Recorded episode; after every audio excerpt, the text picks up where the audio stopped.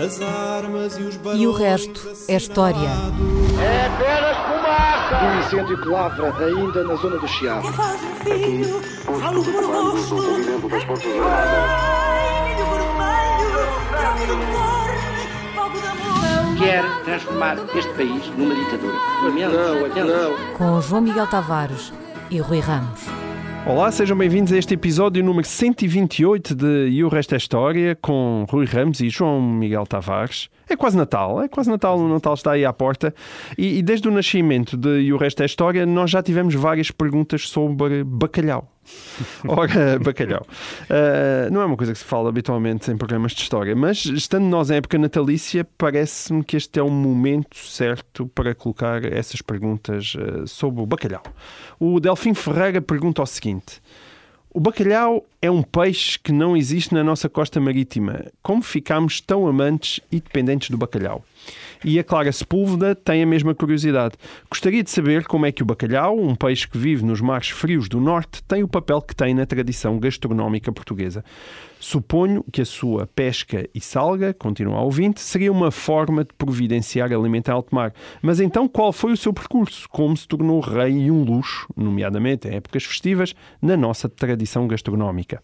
Ora, ótimas e natalícias perguntas. Uh, e, portanto, esta vai agora para o historiador gastronómico Rui Ramos. Uh, qual é a história do bacalhau, Rui, até ter acabado na nossa mesa? É uma história comprida, porque a questão é precisamente essa que foi colocada pelos ouvintes. Como é que os portugueses se habituaram a comer um peixe dos mares do norte. Exato. É um peixe que não é como a sardinha. A sardinha é um... Que não é um aparece ali na costa da Caparica. tradicional, aparece na nossa costa. Nós estamos a falar de um peixe que está a muita distância da costa portuguesa. Ora bem, o consumo do bacalhau eh, na Europa é antigo.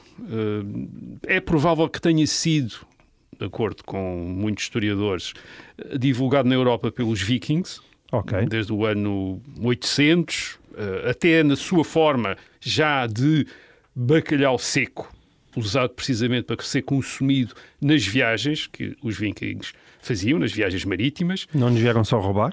Também Não. deixaram alguma Tra- coisa? Trouxeram também o peixe. trouxeram o peixe, levaram muitas outras coisas. Portanto, é, é um peixe que se pesca na costa da Noruega, na Islândia, na Groenlândia e depois desde o século XVI na, na Terra Nova, portanto na costa do Canadá. Ah, mas era possível prepará-lo de modo a aguentar longas viagens marítimas e o segredo do bacalhau é esse. É a cura, primeiro através da desidratação, a seca, e depois a salga, usando o sal. Portanto, ficava um peixe seco e salgado, que podia ser comido às lascas durante muito tempo. Essa é a razão de Certo. ser do bacalhau. E a outra Na é, era pré-frigorífica. era um peixe incrivelmente abundante nestes eh, mares eh, do norte. É muito abundante. Isto é, em quantidades, eh, em- era possível pescá-lo em grandes, em grandes quantidades. E desde a Idade Média, portanto, já desde a Idade Média, há cerca de mil anos, que o bacalhau seco é uma das exportações e um negócio importante da Europa do Norte. É assim que deve ter chegado à Europa do Sul.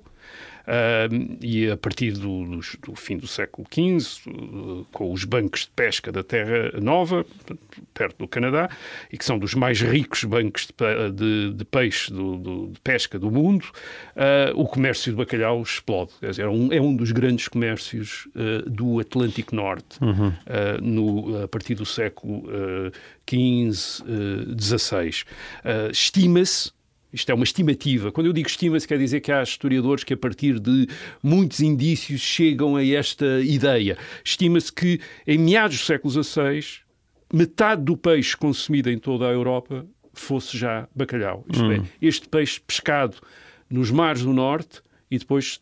eh, eh, eh, em vários tipos de preparação, fresco, salgado, seco, eh, chega ao resto da Europa e é, e é consumido nas eh, regiões mais distantes do Mar do Norte que se possa Bom. eh, imaginar. Muito impressionante. Como é que isto se situa, como é que Portugal se situa neste grande comércio, pesca e comércio do bacalhau? Primeiro, o primeiro ponto é que nós sabemos que eh, já no século XV há navios estrangeiros que trazem peixe seco e salgado para Portugal. Isto é, sabemos, estou a dizer, há um documento, neste caso as Cortes de Lisboa de 1439, em que isso é referido. Portanto, temos uma ideia de que há uh, esses navios que vêm do Mar do Norte e que trazem peixe seco e salgado para Portugal e muito provavelmente esse peixe, salga, uh, É peixe bacalhau. seco e salgado é o bacalhau. Por outro lado, também sabemos que desde muito cedo há pescadores portugueses que pescam fora da costa portuguesa.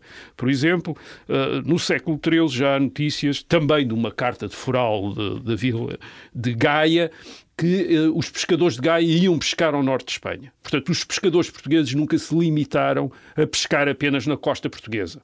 Eh, começaram a pescar em mares eh, eh, acima e também em, a mares acima, portanto, mais a norte e também em mares mais a sul, na costa de Marrocos, mas em mares mais a norte. Portanto, no século XVI é, é notório que há pescadores, há pescadores portugueses a pescar nos, já nos mares do norte. Aliás, a Terra Nova, a Terra Nova é eh, logo em 1500, 1501 frequentada por navegadores portugueses, os irmãos Gaspar e Miguel Corte Real, que Já até durante algum aqui.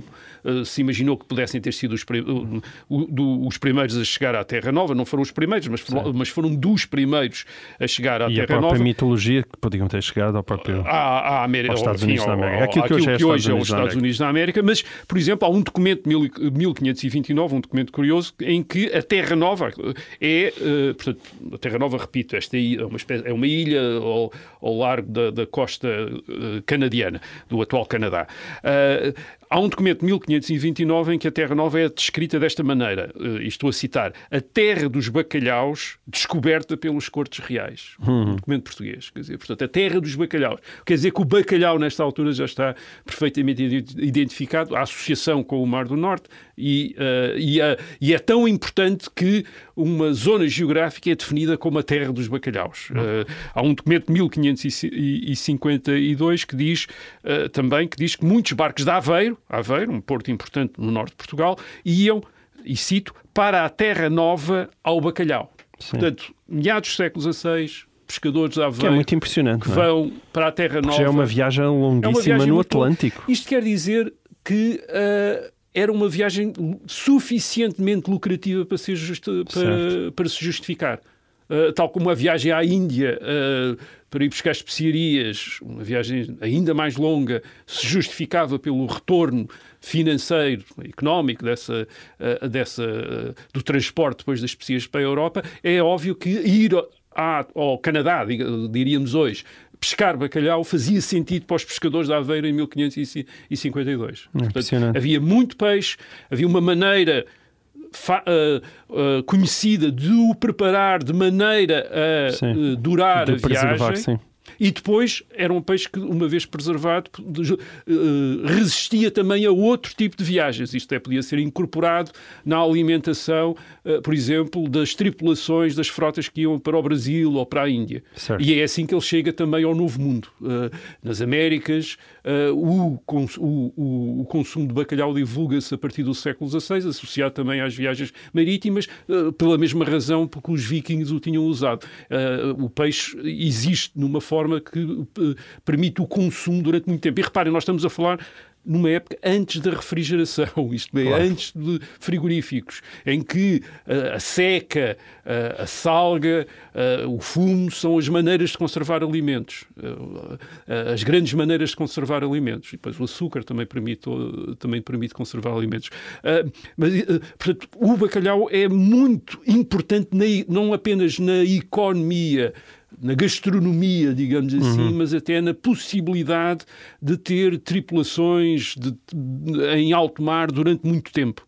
Isto é, há, há aqui uma. há, ah, portanto, é um, é um elemento fundamental disso. Portanto, Portugal, mas o ponto aqui é que Portugal está desde muito cedo integrado nesta rede, é uma das redes mais importantes em termos comerciais, esta rede mundial do bacalhau, o bacalhau dos mares do Atlântico Norte e a maneira como ah, é um elemento fundamental de- do estabelecimento de uma economia global no, ah, no Atlântico. E é a limita, ah, aquilo que limita, de facto, aquilo que foi limitou a presença portuguesa nesses mares do norte para pescar bacalhau. Não foi a distância, não foi os meios, mas foi sobretudo no século XVII e XVIII as guerras e a, pirataria associada às guerras, o facto, por exemplo, de Portugal ter estado uh, em uh, união dinástica com a Espanha no fim do século XVI, no princípio do século XVII e por essa via se ter tornado inimigo de potências marítimas importantes nos mares do norte, uh, quer a Inglaterra, quer a Holanda, e isso ter limitado o acesso dos pescadores portugueses àquelas, uh, àquelas zonas. Uhum. E o que é que aconteceu nessa época? Aconteceu que uma grande parte do bacalhau Uh, que os portugueses continuaram a consumir. Nunca abandonámos o bacalhau, Nunca abandonámos o bacalhau, mas não é o resultado da pesca nacional, é o resultado de, da pesca de outros países uh, que depois uh, exportam para Portugal, sobretudo a Inglaterra. A Inglaterra é o grande fornecedor a partir do século XVII, XVIII, é o grande fornecedor de bacalhau uh, Portugal e, e, e, por, e, é um grande negócio para a Inglaterra, curiosamente. E porque, porque nessa época Portugal já estava viciado Exatamente. em bacalhau, é isso? Lisboa, nós também hoje uh, temos essa ideia, essa, uh, que Lisboa é um dos grandes centros consumidores de bacalhau no mundo, quer dizer, um dos maiores. Portanto, para os ingleses isto é um negócio relativamente interessante, quer dizer, importante, trazer bacalhau para Lisboa.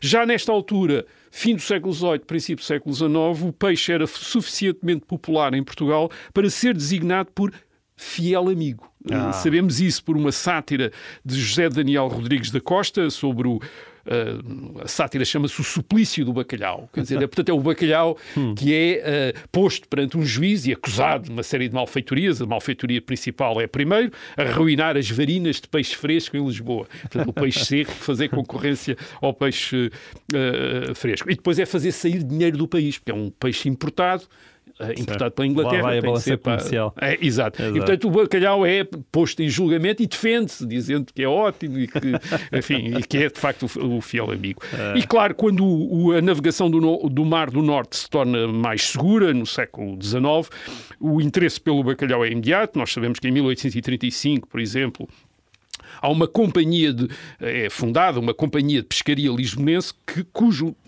que tem como um dos objetivos chegar precisamente ao, à Terra Nova, à Islândia, para pescar bacalhau. Uh, em meados do século XIX há outras empresas que investem nas, investem nas pescas de bacalhau nos mares do Norte. isto é, de facto, é uma pesca, não só uma longa distância, mas é uma pesca difícil. O peixe é pescado, o bacalhau é pescado à linha, em botes, portanto há um, há um navio principal, uh, uh, traz outros barcos mais pequenos, esses barcos mais pequenos depois, com um, dois pescadores, uh, fazem a pesca. O, os barcos saíam geralmente de Portugal por volta de abril, maio, para estarem na Terra Nova e aproveitarem aquela Sim. época de, de, de, pesca. O peixe é, começa a ser preparado nos porões uh, dos navios, mas de, muito frequentemente a preparação depois é, é, é terminada já em Portugal, em Aveiro, por exemplo, uh, onde a seca e a salga depois são, são apuradas. É um empreendimento impressionante. É, um, é tão impressionante que é curioso ver quando nós examinamos a rede consular portuguesa no mundo no fim do século XIX, princípio do século XX, isto é, onde é que Portugal tem consulados? Hum. Notamos muitos consulados no Canadá e na Terra Nova. E porquê? Por causa da pesca do uh, bacalhau. Portanto, há muitos representantes diplomáticos portugueses ali para atender às, às uh, conflitos sim. ou necessidades dos uh, pescadores portugueses. Repito, a pesca nacional não é a principal fornecedora de bacalhau. Em 1910, há também uma estimativa, apenas 10%, apenas 10% do bacalhau consumido em Portugal é que era de pesca nacional, só 10%. Portanto, 90% é importado, certo. vem por via, sobretudo da Inglaterra, mais tarde depois da Noruega, a partir dos anos 1920 a Noruega começa a tomar o lugar de, uh, uhum. da, uh, da, Inglaterra. E no tempo do Estado Novo também se tornou uma indústria Sim, uh, importante. A partir de 1934 o Estado Novo investe bastante na frota pesqueira, de modo a... Enfim, é aquelas ideias de tornar o país autossuficiente em termos Sim. económicos. É uma época de protecionismo em todos os países do mundo, nos anos 30, depois da grande crise, da grande depressão de 1929. Os países tentam a fechar-se, a tornar-se autossuficientes. O Estado Novo, uma das, uma das vias da autossuficiência é o, o, o bacalhau, o que faz com algum sucesso, porque em 1958 Portugal é o maior produtor mundial de bacalhau salgado e seco, com 60 mil toneladas, mas é curioso, é uma produção nacional que é, tem esta dimensão, mas que não chega para o consumo nacional. Isto é, ainda Nem ser- 60 mil toneladas, é, não é? 25 mil toneladas ainda têm de ser importadas. E isto é uma ideia do. É uma coisa impressionante, quer dizer, o consumo de facto que se- em Portugal se faz do, eh, bacalhau. do bacalhau. Reparem que o bacalhau é, em, em Portugal é consumido seco e salgado, no norte da Europa é, é consumido sobretudo fresco. Uh, por exemplo, aquele prato muito popular em Inglaterra, o, o fish and chips, quer dizer, o uh, peixe com uh, batata frita. Uh, um, uh, enfim, há vários tipos de peixe, mas o- um dos peixes mais frequentes nesse prato é o bacalhau, mas é bacalhau. bacalhau fresco, não é bacalhau uh, salgado. E, e porquê o bacalhau? Isto é porque é que de Porque repente esta nós obsessão lusitana pelo Há, há bacalhau. um ensaio para quem quiser ficar a saber mais. Recomendo aqui um estudo, um estudo do, do José Manuel Sobral e da Patrícia Rodrigues, aliás, meus colegas do Instituto de Ciências Sociais da Universidade de Lisboa. O estudo tem como título O Fiel Amigo, o Bacalhau e a Identidade Portuguesa. Foi publicado na revista Etnográfica em 2013. Está, pode-se aceder na internet e, eh, e- e tenta dar uma explicação desta, enfim, desta uh, nossa fixação uh, Bacalhau mania. no, no bacalhau. Bem, há razões que já referi aqui. Primeiro, o- o- os bancos de pesca, eh, embora muito distantes nos mares do, do norte, são muito abundantes de facto. Isto é, há uma abundância enorme de peixe nessas zonas. Este peixe tem também características que o tornam interessante. Tem um- o bacalhau tem uma carne, enfim, sabemos isso, tem uma carne densa, firme, que cai às lascas, cheia de proteína. É muitas é, substitui bem a carne animal. Uh, aliás, na Itália, no século XIX, é, é chamada a carne dos pobres. É Hum. a carne dos pobres, quer dizer, portanto, este, este é, um, é um peixe também relativamente barato, pelas grandes quantidades a que chega, a que chegava no passado, uh, e portanto era um peixe barato e, e, uh, substituía na alimentação, era uma substituição da carne de, de origem, uh, a, a origem animal. Era depois fácil de conservar através da seca e da salga, estamos a falar em épocas antes dos frigoríficos, Certo. é um elemento fundamental. Depois dava jeito, durante um regime de restrições alimentares, como aquele que existiu ah, no mundo católico até ao século XIX e XX. Ah, os católicos não podiam comer carne de origem animal e produtos de origem animal ah, em, certos muitas, dias, em muitos dias do ano. Uh, e, e, uh, e não é por acaso que o bacalhau começa a ser associado a festas religiosas em terras de catolicismo no sul da Europa. Por exemplo, na, na Consoada, que é, uma, é um momento, isto é a véspera de Natal, era um momento de abstinência de carne, o bacalhau, o bacalhau com uh, couves e batatas, torna, era já em meados do século XIX em Portugal um prato característico, sobretudo no norte de Portugal. No norte porquê? Porque é no norte que estão os principais portos da pesca de bacalhau, Aveiro, eh, eh, o Porto, eh, etc., eh, eh, Viana. eh, portanto, é, no norte já se tinha eh, a associação entre consoada e bacalhau, e o bacalhau preparado desta maneira, isto é, com couves e batatas, já estava, já estava hum, consolidada. Eh, eh, é curioso, em Lisboa, por exemplo, sabemos que as classes altas eh, continuavam a preferir peixe fresco. Uh, a pescada, o pargo, o goraz, o linguado, no século XIX. Uh, o bacalhau era, de facto, uh, não só consumido pelas classes altas, mas era consumido Também. uh, Transversalmente. é? transversalmente pela, E pelos uh, de tal maneira que, embora o peixe mais pescado em Portugal fosse a sardinha, e a sardinha fosse de facto um alimento até ainda mais popular do que o bacalhau, quando no princípio do século XX se queria descrever um demagogo, isto é, alguém que fazia promessas uh, para atrair uh, partidários e eleitores, dizia-se que ele andava a prometer o, o bacalhau a pataco. O pataco é uma moeda muito pequenina, quer dizer, portanto, uma, uh, muito barato. Portanto, o- o- esta, este, este, este, não somos os únicos eh, na Europa que consumimos muito bacalhau. Os espanhóis também têm até muitas maneiras de, também, tantas maneiras como nós, de preparar o bacalhau. Mas, de facto, o bacalhau é incrivelmente consumido em Portugal. Isto é, depois da Segunda Guerra Mundial, aí já temos estatísticas propriamente ditas, o consumo de bacalhau em Portugal é cerca de 8,8 quilos por, per capita, por, por cabeça. Em Espanha é 3. Quer Certo. dizer, quase um terço. Ah, em França é 0,8, quer dizer, Dez uh, vezes menos, uh, quase 10 vezes menos. Portanto, uh, Portugal, de facto, consome imenso. É um alimento muito urbano, Lisboa e Porto, que tem 17 quilos, consomem 17 quilos de bacalhau por cabeça. Uhum. E depois, seguido de Braga, Viseu, do norte. Isto é, é, um, é um alimento do norte do país e das zonas, uh, e das zonas urbanas. Uh, portanto, é um, é um alimento de classes remediadas, uh, uh, há muitas maneiras de cozinhar bacalhau e começa-se a tornar um elemento de identidade nacional. E há uma carta do Essa de Queiroz de 1884 ao Oliveira Martins, que é muito citada a este respeito, que, em que ele diz que ele é francês em tudo, diz o Essa de Queiroz em relação a si próprio, eu sou francês em tudo, menos em duas coisas: o gosto do fado. Hum e o gosto do bacalhau de cebolada. Portanto, há de repente esta associação entre o gosto português e um peixe que, de facto, vivia a muito longe de Portugal e provavelmente nunca esperou acabar desta maneira nas mesas portuguesas. Muito bem, chegamos ao final da nossa primeira parte. Tem tempo para ir comer umas pataniscas. Nós voltamos eh, já a seguir. Olá, sejam bem-vindos a esta segunda parte de E o Resto é História.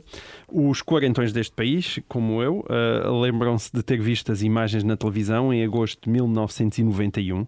Os tanques nas ruas de Moscovo, a resistência de Boris Yeltsin, três dias de tensão numa última tentativa de preservar o regime comunista soviético e de afastar Mikhail Gorbachev do poder.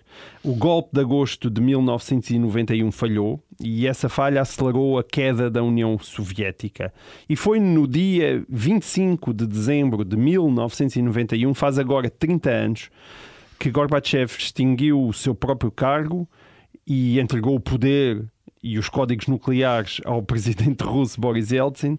E depois, no dia seguinte, 26 de dezembro de 1991, o Soviete Supremo dissolveu oficialmente a União Soviética, reconhecendo a independência das suas repúblicas. 70 anos após a sua criação, a toda poderosa União Soviética desaparecia dos mapas e o mundo tornava-se um lugar diferente. A minha pergunta, Rui, é esta: quão diferente se tornou o mundo a partir de 26 de dezembro de 1991? Aí temos de distinguir, talvez, entre duas coisas. Quão diferente o mundo se tornou e quão diferente as pessoas esperavam que o mundo se tornasse. Hum. E não são a mesma coisa. Certo. Não são a mesma Há expectativas coisa. não cumpridas. É. Uh, o fim da União Soviética em 1991 já era esperado. Certo. Mas não tinha sido esperado em 1989, antes da queda do Muro de Berlim. E, e, foi uma grande surpresa. Já falámos nisso aqui, sim. E ainda hoje há discussão sobre as causas da queda da União Soviética. Uh, o preço do petróleo, como não poderia ser, como Sempre não poderia deixar de ser, uh, é uma delas. O preço do petróleo caiu para metade nos anos 1980. A União Soviética é um grande produtor de petróleo. As finanças soviéticas são fortemente atingidas por essa, uh, por essa queda dos preços do petróleo e diminuição de rendimentos. Agora, as principais causas são basicamente a ineficiência de uma economia dirigida pelo governo, como era a economia soviética, eh, que nos anos 80 não está a produzir os bens de consumo em quantidade em qualidade su suficientes para contentar as populações da União Soviética e, sobretudo, e este é o, talvez o mais importante, que está a ficar para trás tecnologicamente. A União Soviética, aliás, já está dependente em termos quer de alimentos, aliás, eh, e de tecnologia do Ocidente. E, e isso tem um impacto na mentalidade dos uh, dirigentes soviéticos. Uh, o atraso tecnológico, aquilo que eles estão a sentir como um atraso tecnológico em relação ao mundo ocidental, em relação aos Estados Unidos, quase que lhes tira, desmoraliza-os de uma hum. certa maneira e desmoraliza-os neste sentido leva-os a tornarem-se talvez uh, menos capazes de efetuar ou de manter os níveis de repressão que são necessários para manter as populações soviéticas dentro da, uh, daquilo que o Vladimir Nabokov descreveu como a grande prisão de povos. E é bom pensar nisso. A União Soviética é um império multinacional. Uh, os russos constituem, penso que cerca de menos de metade dos soviéticos. Uh, não tem a homogeneidade nacional, por exemplo, da China comunista. Uh, o que quer dizer que não era possível, como foi possível na China, o Partido Comunista Chinês se tornasse um partido nacionalista, o partido da China. Uh, o Partido Comunista da União Soviética não tinha essa possibilidade. A partir do momento em que não há um patriotismo soviético, isto é, que este uh, hum. entra em colapso, não há depois outro tipo de nacionalismo para o substituir a nível da União Soviética. Certo. E, portanto, seria necessário manter uma grande repressão para manter ucranianos, lituanos, uh, uh, cazaques, enfim, todas aquelas nacionalidades dentro do espaço soviético. E, de facto, o que, o que destrói a União Soviética é esta desagregação, estas populações que entre 1989 e 1991 gradualmente começam a afastar-se da União Soviética, a, a, a, reclamar a independência e depois os próprios líderes soviéticos. Com uma economia atrasada, com uma economia tecnologicamente em perda em relação ao Ocidente, nitidamente já não tem moral para tentar os custos de manter aquele império. Uh, através da repressão, quando esse império está a perder gás, a perder recursos, uh, é, é, é, demais. Agora, uh, isto não quer dizer isto não quer dizer que alguém estivesse preparado em 1989 para o que se passou nos uh, anos seguintes, isto é, a dissolução das ditaduras comunistas na Europa, a separação de vários novos Estados da União Soviética e, finalmente, o fim da União Soviética. Ninguém estava preparado para isso. Retrospectivamente, depois toda a gente descobriu que era inevitável. Uh, na altura, Claro. Ninguém estava preparado para que isso acontecesse. E porquê? Esse é que é o ponto. É curioso, quer dizer, as pessoas não estavam a olhar, estavam distraídas, não. Uh, as pessoas estavam habituadas a olhar para o mundo de uma certa maneira. E, e, e a maneira como durante 40 anos, desde o fim da Segunda Guerra Mundial, até aos anos 90 do século XX, as pessoas se tinham habituado a olhar para o mundo era como um confronto entre, as, por um lado, as democracias ocidentais lideradas pelos Estados Unidos, e, pelo outro lado, a União Soviética com as ditaduras comunistas que protegia na Europa e no resto uh, do mundo. Foi assim que as pessoas Sim, olharam para o mundo. um mundo arrumadinho dessa é, maneira. Entre uh, o golpe comunista na Checoslováquia em 1948 e uh, 1989 a queda do Muro de Berlim. Portanto, durante 41 anos foi desta maneira que as pessoas olharam para o mundo. É verdade, havia outros polos no mundo que apareciam. Havia, é? havia o, o, movimento dos países não alinhados do chamado Terceiro Mundo, um, havia a Comunidade Económica Europeia, aliados dos Estados Unidos, mas que queriam ter alguma uh, autonomia, mas nada disso mudou, muda, uh, alterou ou afetou a maneira de ver o mundo. Nem sequer a cisão entre a União Soviética e a China comunista em 1961-62, a China comunista de Mao Tse-tung afasta-se da União Soviética, nem isso mudou aquela maneira Não. de ver que é o mundo explica-se que através do confronto entre Sim. a União Soviética e os Estados Unidos. Sim. Era assim que as pessoas estavam entre o Rocky, habituadas Rocky. Balboa e o campeão soviético. Exato, era, era, era isso. Era, o mundo, era assim que o mundo era interpretado. O que é que isto queria dizer?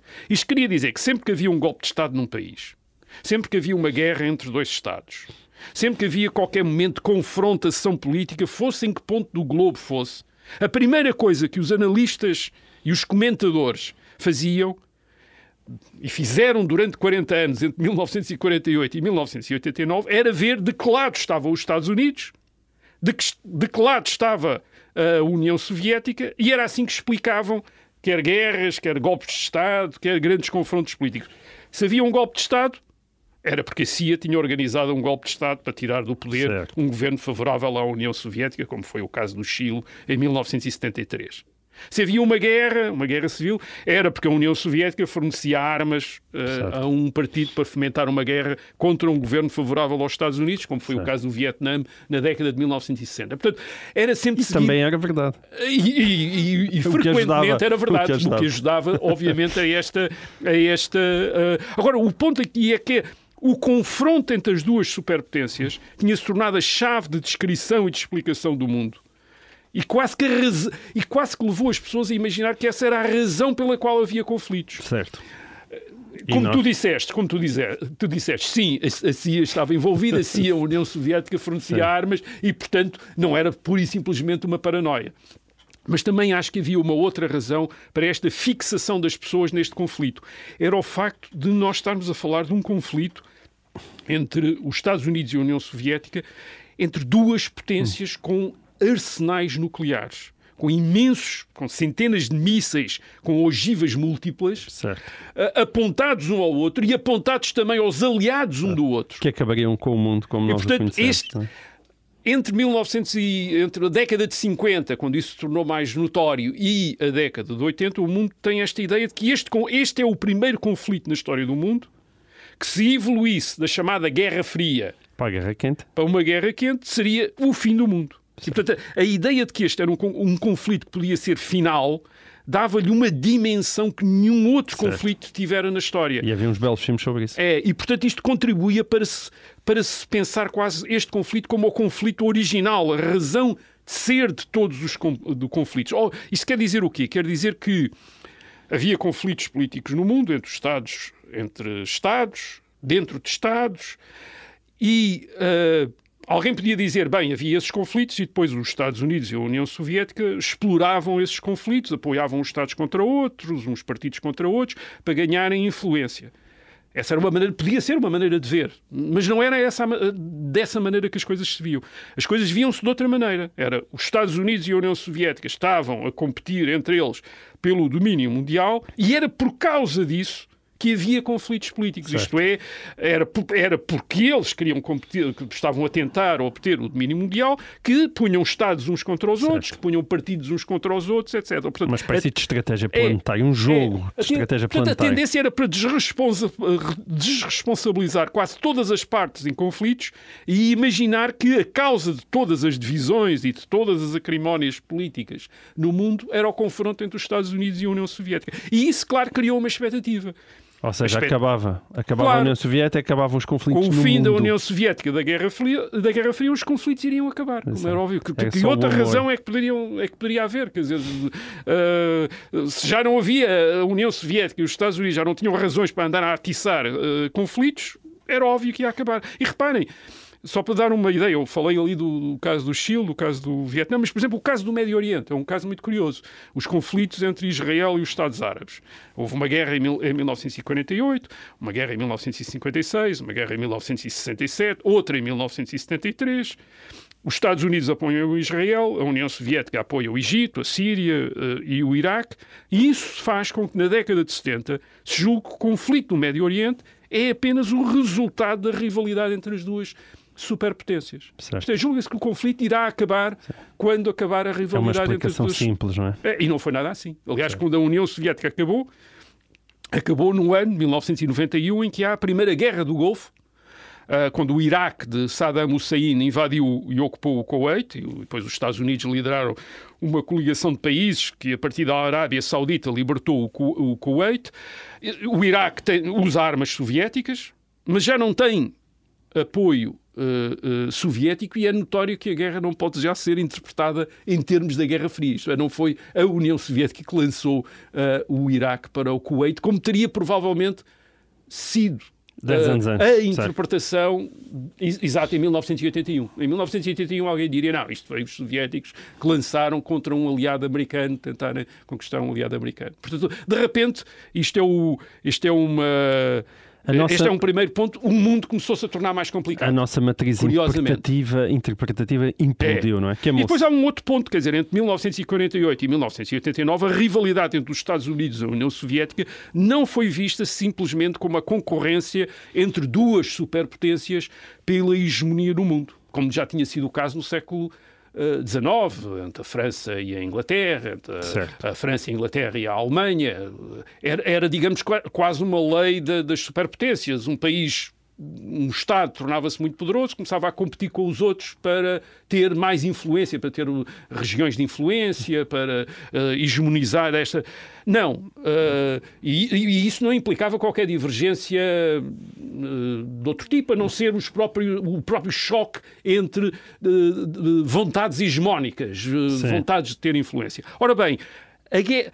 O conflito entre a União Soviética e os Estados Unidos não é interpretado desta maneira. É interpretado como um conflito ideológico. Aliás, é posto assim, tanto pelos Estados Unidos como a União Soviética, põem-no como um conflito ideológico entre, por um lado, e agora do ponto de vista americano, ah, democracias pluralistas com economia de mercado, e uma ditadura comunista de partido único com uma economia estatizada.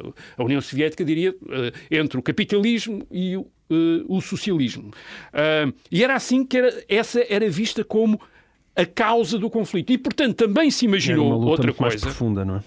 Que o fim da União Soviética, que é visto como a, a falência e o colapso do modelo comunista de partido único e de economia estatizada, é verdade que continua a haver a China comunista, mas a China comunista mantém o partido único, mas a sua economia já se estava a tornar capitalista e a integrar-se na economia mundial e, portanto, não foi vista como uma substituição da União Soviética no princípio da década de 90.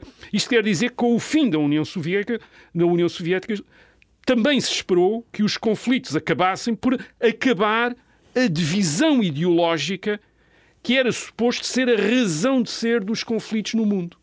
Uhum. É a história, é a ideia do fim da história, eh, que, Sim, do do famoso Fukuyama. artigo do Francis Fukuyama de 1989, que é uh, o modelo, a democracia plural- pluralista com a economia de mercado imposto como o modelo e a partir daí poderá haver, enfim, uh, pequenos desentendimentos, maiores ou menores, aliás, disse pequenos, mas podiam ser também um bocadinho maiores, mas nunca haveria nunca seria posto em causa outra vez este, nunca haveria este grande confronto entre duas visões, entre dois modelos para o mundo. E portanto, Para fazer alguma justiça ao Fukuyama, ah, haverá? vamos já Haverá mesmo esse haverá mesmo esse conflito entre dois modelos? Ou seja, o que eu digo é, nós encontramos deficiências dentro da democracia liberal, mas Eu é verdade que não é fácil que- hoje em dia entender Exato, esse, um esse- modelo comparativo que tenha emergido e dizer, ah, isto por acaso mas também a é questão, interessante. mas a questão é que ah, esse, isto é mesmo o Fukuyama tendo razão, isso não quer dizer que não haja razões para conflito no mundo. Certo, isso sem dúvida. Esse é que é o ponto, é que ninguém estava preparado para outras cláusulas de conflito. E aquilo que, o- que os comentadores e os analistas vão descobrir na década de 90, depois do fim da União Soviética, é que a humanidade é extraordinariamente capaz de ter Criativa. outras causas de conflito. Aliás, que são as causas de conflito que já existiam antes de haver União Soviética e Estados Unidos a representar a Claro. democracia pluralista de um lado e eh, ditaduras comunistas o do outro. nacionalismo, não é? Há o nacionalismo, que se viu imediatamente nos conflitos na Jugoslávia. Uh, A Jugoslávia desagrega-se também a partir Uma de barbaridade. 1991, No coração da Europa, não é? No coração da Europa, uh, entre croatas, sérvios e outros, e outros nacionalidades, uma vez que a Jugoslávia era composta de várias nacionalidades, uh, portanto era uma, uma espécie quase de Europa, era um Estado que era uma Europa em miniatura, em que havia várias nacionalidades com várias religiões no mesmo, uh, no mesmo Estado, e, e é a separação através de uma guerra bárbara uh, na década de 90, como já ninguém estava à espera. Sim.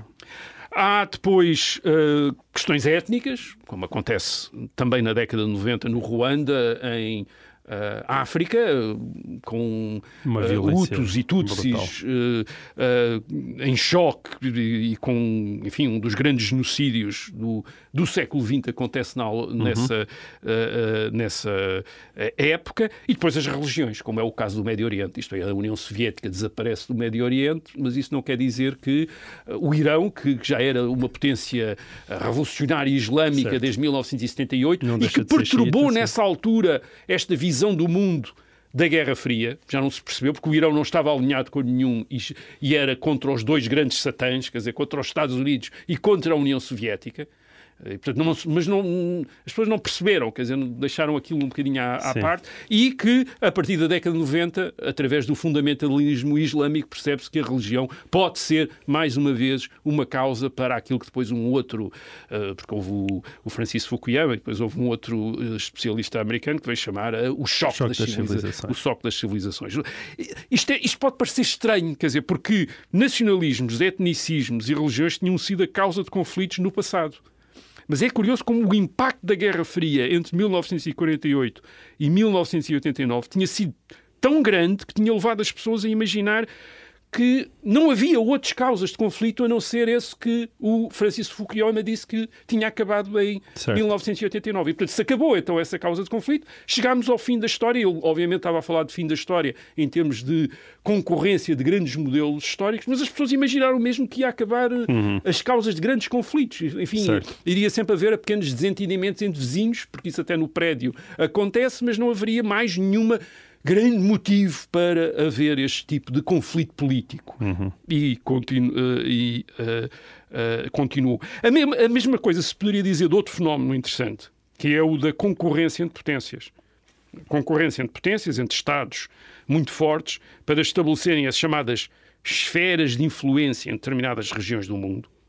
Já disse aqui, no século XIX isso tinha acontecido entre a Alemanha, a França, a Inglaterra e os Estados Unidos, sem que houvesse necessariamente diferenças ideológicas. Uhum. Aliás, por exemplo, na Primeira Guerra Mundial, quer a França quer a Inglaterra, depois quer a Alemanha, tentaram inventar diferenças uns em relação aos outros, diferenças culturais mas era de facto uma, uma invenção. Sim. Os regimes eram muito baseados em, em princípios, princípios muito semelhantes. Sim. Portanto, a, a, Guerra Fria entre 1948 e 1989 fez associar a concorrência entre Estados é. à ideologia e julgou-se que sem a ideologia não haveria concorrência. E, portanto, o mundo também não estava preparado para outra coisa, que foi o facto de a Rússia ter deixado de ser comunista e continuar a ser hostil aos Estados Unidos e ao uh, Ocidente. Portanto, outra surpresa também no fim da União Soviética. Portanto, não, o mundo tornou-se muito diferente, sim, não se tornou diferente da maneira como as pessoas estavam à espera, e a razão disso é que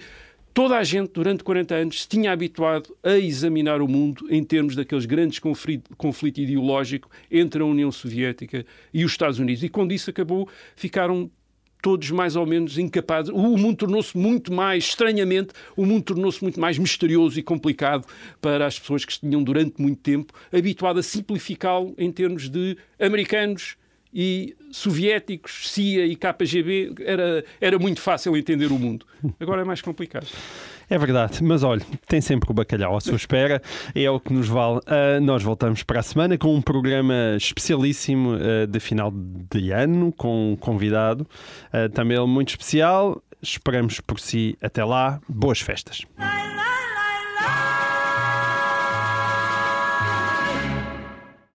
Obrigada por ter ouvido este podcast. Se gostou, pode subscrevê-lo, pode partilhá-lo e também pode ouvir a Rádio Observador online em 98.7 em Lisboa e em 98.4 no Porto.